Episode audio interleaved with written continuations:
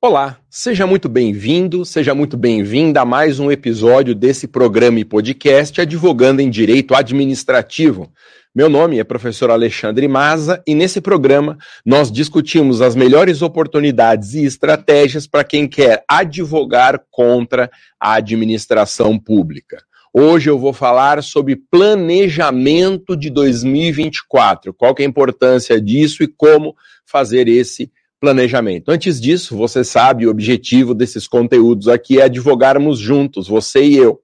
Nós vamos fazer parcerias em qualquer nicho da advocacia.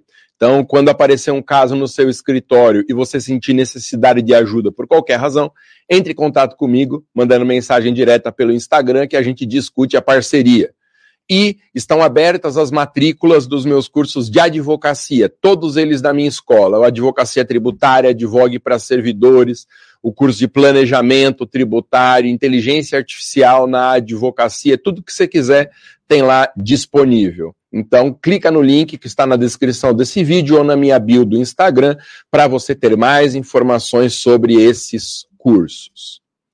Muito bem, já planejou o seu ano de 2024 na advocacia? Eu vou falar um pouquinho sobre isso hoje a partir da minha experiência. Eu tinha um sensei na arte marcial, infelizmente falecido há três anos aproximadamente. Fica aqui a minha homenagem ao sensei Kishikawa, de uma arte marcial chamada Kendo, que é uma arte japonesa com uso de espadas. Cheguei no terceiro Dan, que são duas graduações acima da faixa preta, e aprendi muito, não só da arte marcial, como da filosofia. E aí, muito interessante, uma vez ele disse isso. Todo ano, quando a gente começar o ano, a gente tem que fazer um planejamento. O mínimo, por exemplo, desse planejamento é que você coloque algumas metas no papel. E aí, conforme essas metas forem colocadas, você se programa atingir alguns objetivos até o final daquele ano que você planejou.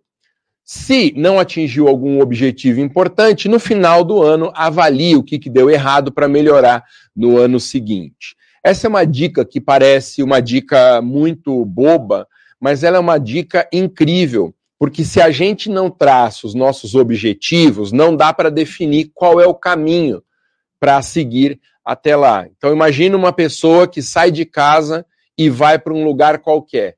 Ah, saindo de casa e vou dar uma volta. Se ela não estabelecer onde que ela vai, não tem sentido a gente perguntar qual é o caminho. A mesma coisa na advocacia. Se você não pontuar, se você não deixar escrito o que é objetivo seu para o próximo ano, então você nunca vai saber se está no caminho certo. Então guarde isso, eu vou falar um pouquinho sobre esse tema hoje e a gente vai bater um papo. Lembrando que daqui até a última live de dezembro nós vamos bater papo sobre advocacia. Não vou colocar conteúdos de oportunidade, conteúdos de, de aprimoramento, eu vou falar num bate-papo aberto com você a respeito do próximo ano, o ano de 2024, na sua advocacia. Bom, além de você colocar no papel as metas que você quer obedecer ou atingir no próximo ano, tem algumas providências que você pode tomar de imediato. Então, listar as metas é um desses, um desses modos que você pode já adiantar ainda nesse 2023. Eu quero te fazer um convite para 2024. Esse ano, para mim, foi um ano muito bom profissionalmente, questões de saúde, questões pessoais. Só que eu quero melhorar ainda no próximo ano. E algumas melhoras do próximo ano eu já coloquei no papel, já estão sobre a mesa. Por exemplo, a minha escola, que você conhece, a Escola do Masa, vai se transformar em 2024 na maior escola de advocacia do país. Esse é um planejamento grande que eu estou fazendo com a minha equipe e acompanhe de perto para você ver as novidades a respeito de novos cursos e de reposicionamento no mercado. Além disso, eu vou melhorar também a qualidade desses nossos bate-papos. todo mundo está muito satisfeito com esses bate-papos, mas eu quero fazer algo que atinja melhor o seu objetivo. Então, eu sempre vou ficar perguntando durante os dias da semana quais são os temas que vocês querem que eu aborde. Quando eu comecei a fazer esses conteúdos aqui, eu já tenho esses conteúdos há três anos. Quando eu comecei a fazer, era só bate-papo.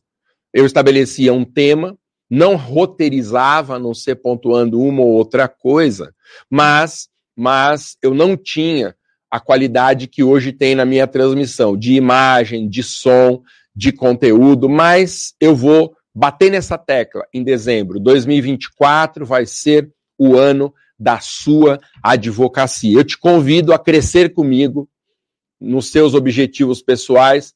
Também vamos estabelecer aqui uma cooperação entre você e eu para que você surfe nessa onda do meu crescimento tanto na advocacia como na escola. E na advocacia também, 2024, tenho certeza, será um ano muito bom em termos profissionais. Eu te convido uma vez mais a me acompanhar de perto aqui, como você já faz, para que o seu 2024 seja também o ano da virada.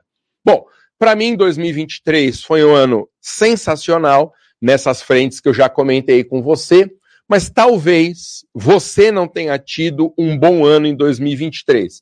Claro, eu estou falando aqui de bom ano em termos profissionais.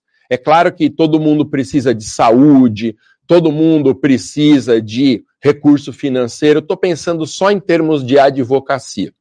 Agora, pode acontecer, como eu disse, de para você o ano de 2023 não ter sido um ano tão bom. Não deixe de colocar no papel as metas que você quer atingir nesse próximo ano. 2023, para a advocacia, eu avalio como um ano de muitos desafios. Os maiores problemas tá, enfrentados pela advocacia no ano de 2023. Olha só, quando eu perguntei quais são as maiores dores do advogado e quais foram nesse 2023, eu obtive várias respostas aqui. Segundo os meus seguidores ou os meus alunos, as maiores dores do advogado neste ano aqui foram captação de clientes ou prospecção de clientes, morosidade do judiciário e demora para receber os honorários. Falamos disso na live passada. Concorrência desleal também eu mencionei na aula passada como uma grande dor na advocacia. Inexperiência, que compreende falta de prática, insegurança para atender, fazer peças, identificar e criar teses. Outras dores do advogado em 2023, falta de tempo para se dedicar à advocacia, falta de tempo para capacitação, que é indispensável para o crescimento da nossa profissão separar, inclusive emocionalmente, jornada e descanso, essa é uma dor muito importante. 24 horas do nosso dia transformados em 24 horas de atendimento ao cliente. E sem haver essa distinção entre a jornada de trabalho e o período de descanso. Focar em uma área só foi uma das dores apontadas também pelos meus seguidores. Então, quem apontou essa dor disse ainda que faz direito civil, atua no nicho de direito civil, mas quer atender em outros nichos. Fidelização de cliente foi outra dor em 2023. Veja se você concorda com essas dores apontadas aqui. Não ter escritório próprio. Veja, aqui não estamos falando de escritório físico. Estamos falando de alguém que trabalha para si. Uma área indefinida de nichos na condição de generalista também foi uma dor apontada pelos meus seguidores. Perfeccionismo, que parece ser uma virtude, mas o perfeccionismo é um defeito. Eu tenho isso, tenho conseguido me livrar, felizmente, mas não tem nada mais absurdo do que a autocobrança, do que a gente estabelecer objetivos que são inatingíveis. E se a gente não atinge esses objetivos, há uma frustração muito grande. Perfeccionismo é um defeito contra o qual eu tento lutar bastante.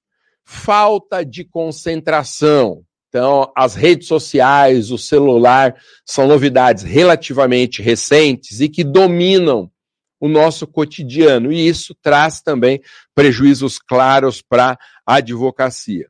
Outra dor, pessoas que não querem se expor nas redes sociais.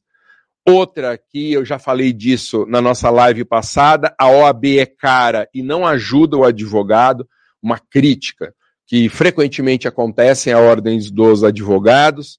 Cliente que não valoriza, não valoriza especialmente, gente, quem advoga no êxito. Então, muito cuidado. Já te disse para não advogar no êxito, porque o cliente não valoriza, já que a gente trabalha de graça até o momento e se acontecer a vitória na causa. Muito interessante uma dor da advocacia que eu nunca tinha pensado. A sociedade criminaliza os advogados no sentido de que principalmente os penalistas são defensores de bandidos, essas conversas que você ouve com tanta frequência quanto eu. Preconceito em relação a advogados que estão começando e não ter um sobrenome famoso. Eu não sei em quantas dessas dores você se identificou, mas sem dúvida foram coisas que em 2023 transformaram esse ano num ano de muitos e muitos desafios. E aí, essas dores nos trazem alguns medos. Vou listar aqui os medos que os meus seguidores e alunos eles indicaram. Veja se você se enquadra em pelo menos um desses exemplos aqui. Medos de prejudicar o cliente, não suprir a necessidade ou não saber tirar uma dúvida durante a reunião com o cliente e perder prazo é algo também que incomoda muito o advogado. Não ter retorno financeiro é uma consequência dessas dores. Nunca se tornar o advogado que eu imaginei. Essa é uma resposta até bem triste, né, gente? A pessoa considera que tinha como objetivos as metas X, Y, Z e nunca, nunca consegue atingir essas finalidades. Concorrência desleal e traição de colegas, já falamos disso, vontade de desistir da advocacia, dedicar tempo e dinheiro sem resultado financeiro, jogar dinheiro da faculdade fora, porque não tem conseguido decolar na advocacia, desconhecer algum assunto na reunião ou perder a oportunidade por isso. Depois, adoecer sem ter formado um patrimônio, ver a profissão criminalizada, mais uma vez, essa resposta, perder a cabeça e tentar entre aspas, claro, matar o juiz ou promotor, permanecer generalista. Outra dúvida muito, uma consequência muito ruim desses medos, juiz ou promotor perceberem fragilidade e crescer para cima da gente na audiência. E um que eu destaco, um medo com bastante ênfase, que é o medo contra a robotização. Essa resposta de que eu tenho medo contra a robotização, a automação, é uma resposta que eu incluí aqui. Por quê? Porque eu sei que os advogados estão com receio, deve ser o receio que você tem também, com o uso de ferramentas de inteligência artificial. Como que a gente vai competir com advogados que utilizam essas ferramentas novas? Isso é verdade. Por isso que você tem que aprender quais são as ferramentas fundamentais de inteligência artificial na advocacia para que você surfe nessa onda. Lembrando que na minha escola eu montei um curso de inteligência artificial na advocacia, ministrado pelo meu irmão, que é cientista de dados, o engenheiro William Mas. Esse curso é um sucesso, temos alunos muito satisfeitos já, então fica aqui a dica contra a robotização ou a possibilidade de saber lidar com ela, tem esse curso específico na minha escola. Muito bem. Eu contei as, na nossa live passada uma experiência que eu tive e que serve muito bem para falar da importância ou representar a importância de advogar em um nicho só, que foi o caso do fotógrafo de Splash. Você lembra disso? Quem é da região do ABC vai conhecer. Ele atende em Santo André, deve estar lá ainda. pertinho do shopping mapping, como a gente conhece, lá na Pereira Barreto. Eu ia muito com a Tati, ela que é de São Caetano, quando a gente namorava. Então, ele morava ali naquela região. Esse fotógrafo, muito bem sucedido, eu fui fazer umas fotos com ele em 2008. Nossa, gente, já faz tudo isso de tempo. Para a capa dos meus audiolivros. Quem é da época da minha audioteca sabe do que, que eu estou falando. E ele disse que ele é especialista num tipo específico de foto para publicidade, que é a foto do splash. Quando uma gota cai na água, aquela coroa que forma é chamada de splash. E a especialidade dele era splash. Então, ele diz que precisa ficar horas, às vezes dias, até conseguir o momento exato da formação daquela coroa. Então dá um trabalho, só que ele é o maior especialista brasileiro em Splash. Você deve ter visto que eu mudei a identidade visual das minhas lives, das minhas capas, das minhas redes sociais, vestindo terno. Todas as fotos que eu fiz, a coisa de três meses atrás e que hoje você vê nas minhas redes sociais, foram fotos batidas por ele, que chama André Nunes, um super fotógrafo. Ele me deu a honra de fazer mais um ensaio fotográfico com ele, embora ele não tivesse mais fazendo esse tipo de atividade por causa da atuação dele no mercado publicitário, que é uma máquina, é uma máquina de demanda em relação ao mercado e fotógrafos do mercado. Eu passei também por uma outra experiência com o Pudim. Não sei se você sabe, Pudim é o shih tzu da minha família e a gente deu esse nome para ele. Na verdade, minhas filhas deram o nome. A Duda, vamos falar que o Pudim tem uns quatro anos com a gente, a Duda tinha 12 e a Luísa tinha seis. Então, elas criaram o nome Pudim Brocolinhos Freire Maza. Ó que coisa, Brocolinhos foi uma sugestão da Luísa. Pois é, quando a gente recebeu o Pudim lá em casa, isso já faz aí uns quatro, cinco anos, ele tinha uma dificuldade enorme de fazer número um e número dois no lugar certo que é a fraldinha que a gente disponibilizava. Ele começou a fazer tudo no piso de madeira da minha sala. E claro, o piso de madeira não aguentou por muito tempo, manchou inteiro, perdeu verniz, ficou escuro, uma porcaria. Aí nós fomos atrás de um especialista, veja só, para ensinar cachorros a fazer o número um e o número dois no lugar onde a gente quer. Procurei na internet, pedi indicações, veio lá um sujeito ele tratou do pudim por muito tempo e era como se nada tivesse acontecido. O que, que ele me disse quando eu falei? Não deu resultado nenhum, ele continua fazendo no lugar errado. Ele falou: é que você precisa de alguém que seja especialista em adestramento de shih tzus. Olha que coisa, gente. Adestramento da raça específica do meu cachorro. Na minha cabeça existiam os adestradores, um nicho de atuação no mercado de trabalho.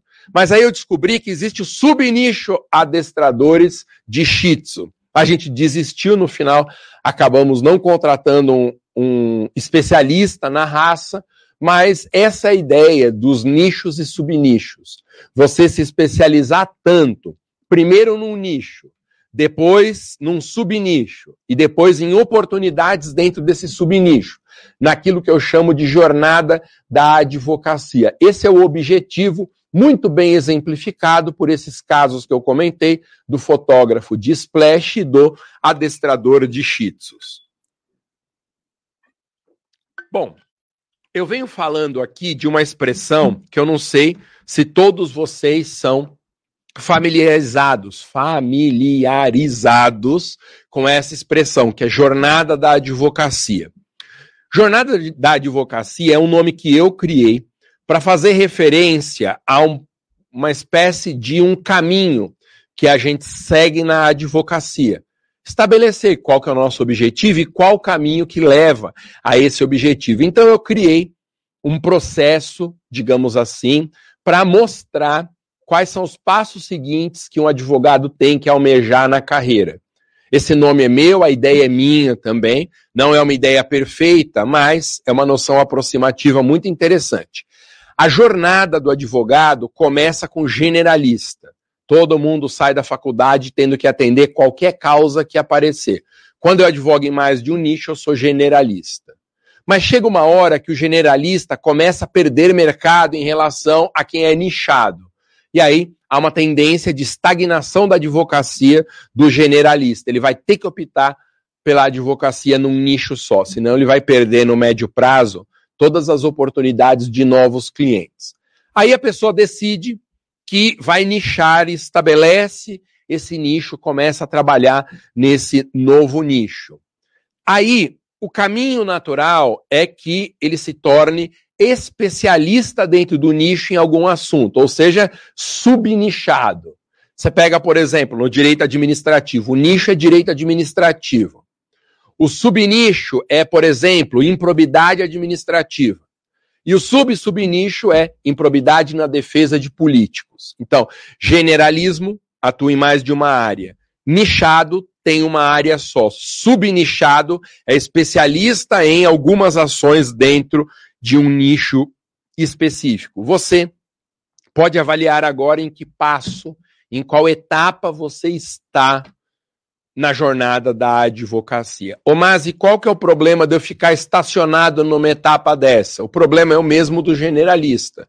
Vai passar um prazo de uns 5, 6 anos, o generalista começa a perder clientela para quem é especialista. Faz muito sentido. Se eu quebrar o meu dedinho do pé, como eu já quebrei duas vezes, gente, batendo na ponta da mesa, na verdade, uma foi batendo na perna da mesa, outra foi durante um treino de kendo, quebrei o dedinho do pé se não me engano, duas vezes o mesmo dedo até. Aí, eu, perto da minha casa, posso encontrar um médico que é clínico geral, mas também tem um ortopedista. Gente, qualquer pessoa que tem acesso a essa informação tende a procurar o ortopedista. Pode ser que fique no clínico geral? Pode. Mas o natural é que o especialista tire mercado de quem é generalista. Isso vale na medicina, isso vale em outras profissões e isso vale para a advocacia, que é uma profissão como outra qualquer. Não tem nada de absolutamente fantástico na advocacia. Esse discurso de que saindo da faculdade a advocacia seria o caminho para atingir uma receita bem expressiva durante o mês, ter reconhecimento no mercado, exercendo sacerdócio, que a advocacia, eu não concordo com nada disso. Para mim, eu bato sempre nessa tecla, advocacia é uma profissão como outra qualquer. Tem lá as suas utilidades, tem situações em que a receita é muito boa, mas no dia a dia, advocacia é como uma profissão qualquer. Você optou por uma faculdade de direito por alguma razão, e essa razão faz sentido para quem advoga. Profissão como outra qualquer. Essa conversa de que era um sacerdócio é da minha época. Eu entrei na faculdade em 1994, meus professores falavam muito isso, e eu acreditei na época. Depois eu descobri que Papai Noel não existe. Porque não é a advocacia um caminho rápido e certeiro para o a liberdade financeira que a gente tanto almeja. Então, a ideia é essa, uma profissão como outra qualquer. Ô, Masa, como que eu escolho um nicho? Como que eu faço para subnichar? Eu dei algumas dicas na live passada a respeito de escolha de novo nicho. Se a sua advocacia não atende a tudo que você sonhou, você precisa fazer alguma coisa urgente.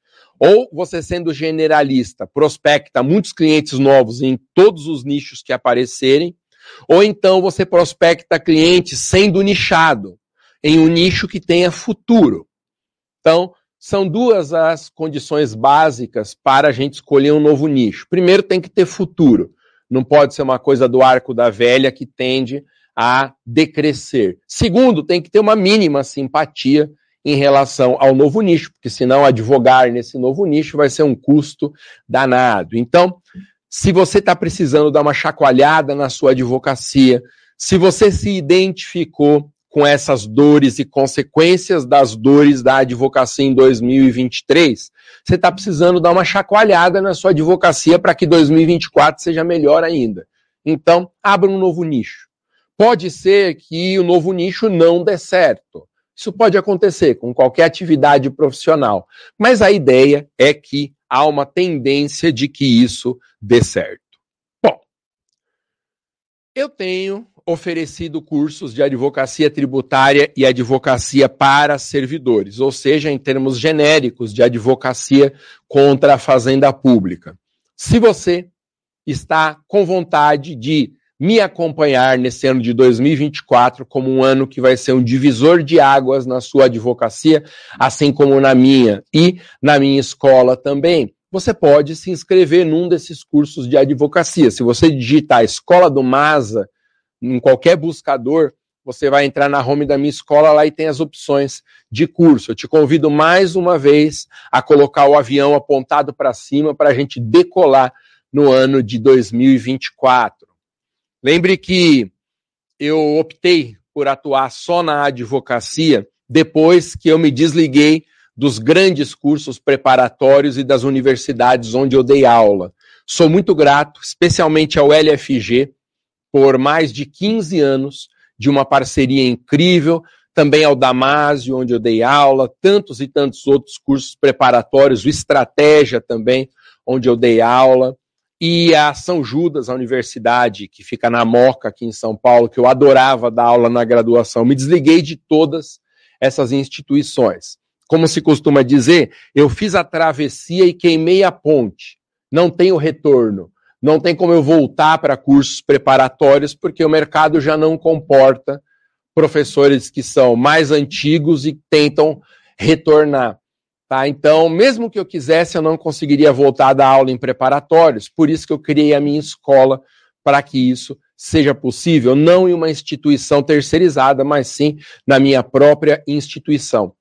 E às vezes isso já aconteceu com você também. Você fez a travessia, largou a profissão que você tinha antes, estabeleceu novos objetivos de carreira. A ideia é essa. Quando você opta por uma situação como essa, um novo nicho, pode ser que aconteça com você o que aconteceu comigo. Eu faço a travessia e queimo a ponte, olho para trás e não tem retorno em relação ao que aconteceu.